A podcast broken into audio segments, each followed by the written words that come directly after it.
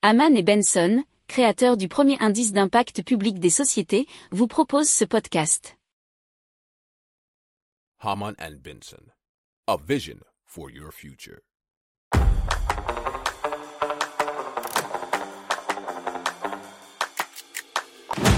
Économie, tech et innovation, hydrogène, énergie. Le journal des stratèges. Présenté par Boris Gall.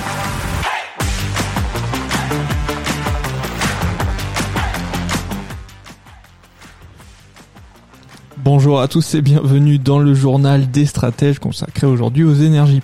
Au sommaire, on va vous parler de carburant de synthèse pour toujours rouler au thermique après 2035 et aussi du plan de l'Union européenne pour sa diversification énergétique. Vous écoutez le journal des stratèges numéro 237 et ça commence tout de suite.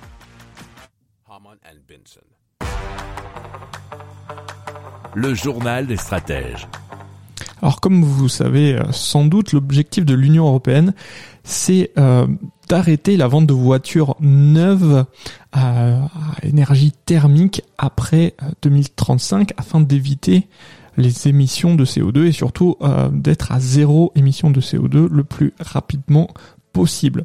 Et donc il y a certains constructeurs euh, qui travaillent sur des solutions alternatives afin de continuer à rouler avec des motorisations thermiques et le but sans polluer. Alors l'une des solutions, nous dit bfmtv.com, c'est le carburant de synthèse qui est appelé e-fuel ou e-carburant. Alors certains euh, pays ont déjà été contraints dans l'histoire, euh, par manque de pétrole, de créer ce, ce genre de carburant. C'était notamment l'Allemagne pendant la Seconde Guerre mondiale ou l'Afrique du Sud dans les années 50-60. Alors le ministre des Transports allemand a mis sur la table l'hypothèse de continuer la vente des véhicules équipés de motorisation thermique après 2035 avec l'utilisation de ces carburants synthétiques propres. Et alors déjà en septembre dernier, Porsche a annoncé le début de la construction de la première usine au monde dédiée à la production de carburants de synthèse quasiment neutre en CO2 et au Chili.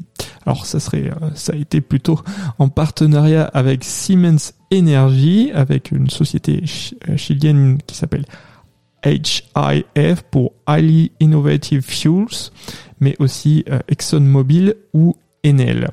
Alors l'usine est installée en Patagonie, doit produire 130 000 litres d'e-fuel dès cette année et vise 55 millions de litres en 2024 et 10 fois plus en 2026. Alors l'estimation des futurs tarifs, c'est pour euh, l'instant quand même dit comme un carburant de riche puisque vu la production très faible actuelle, on est plutôt à autour de 5 euros le litre. Si vous aimez cette revue de presse, vous pouvez euh, vous abonner gratuitement à notre newsletter euh, qui s'appelle La lettre des stratèges, LLDS, qui relate, et cela gratuitement, hein, du lundi au vendredi, l'actualité économique, technologique, énergétique, mais aussi de l'hydrogène, et puis de tout ce qu'on trouvera super intéressant pour votre vie.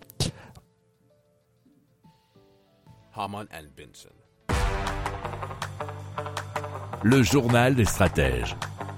Ah, euh, L'Union européenne a dévoilé son plan qui s'appelle Repower EU pour diminuer le recours aux énergies fossiles venues de Russie. Alors cette stratégie compte s'appuyer sur plusieurs points, notamment de nouveaux fournisseurs, l'intensification du déploiement des énergies renouvelables et des mesures d'économie d'énergie à long terme, et aussi l'obligation de stock de gaz à travers les États membres. Alors ça c'est pour les vues générales. Euh, dans le particulier, les mesures présentées prévoient notamment l'achat conjoint de gaz naturel, la mise en place d'un stockage stratégique, ainsi que la diversification des approvisionnements.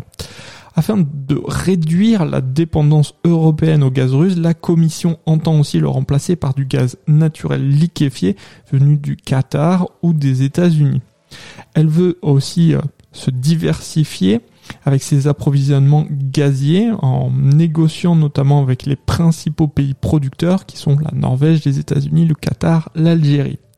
Alors l'UE appelle aussi à accélérer les efforts de décarbonation dans les bâtiments et dans l'industrie prévus euh, dans le plan climat pour 2030. Alors ces mesures permettraient donc de réduire la consommation européenne annuelle de gaz de 30%. La Commission souhaite aussi que les 27 stockent le maximum de gaz.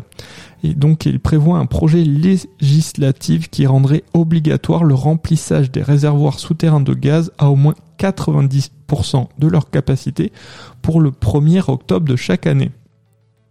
Alors le but euh, de l'exécutif européen, c'est de préparer le continent au prochain hiver avec des objectifs pour chaque pays.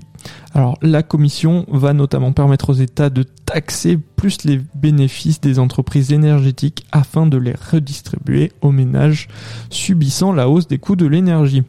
Alors il faut savoir que la Russie fournirait près de 40% du gaz consommé dans l'Union européenne. Les institutions européennes et nationales, mais aussi euh, des entreprises comme Euler RMS essayent d'évaluer le coût de cette bataille de l'énergie et selon Euler RMS, la facture pourrait progresser cette année de 30%. Et ce sont des articles qui provenaient de Euronews, de West France, de La Libre et aussi des échos.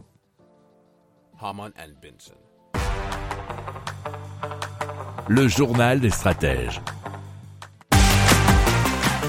Voilà, c'est tout pour aujourd'hui. Je vous souhaite une excellente journée. Je vous dis à plus tard pour plus d'infos. Ciao.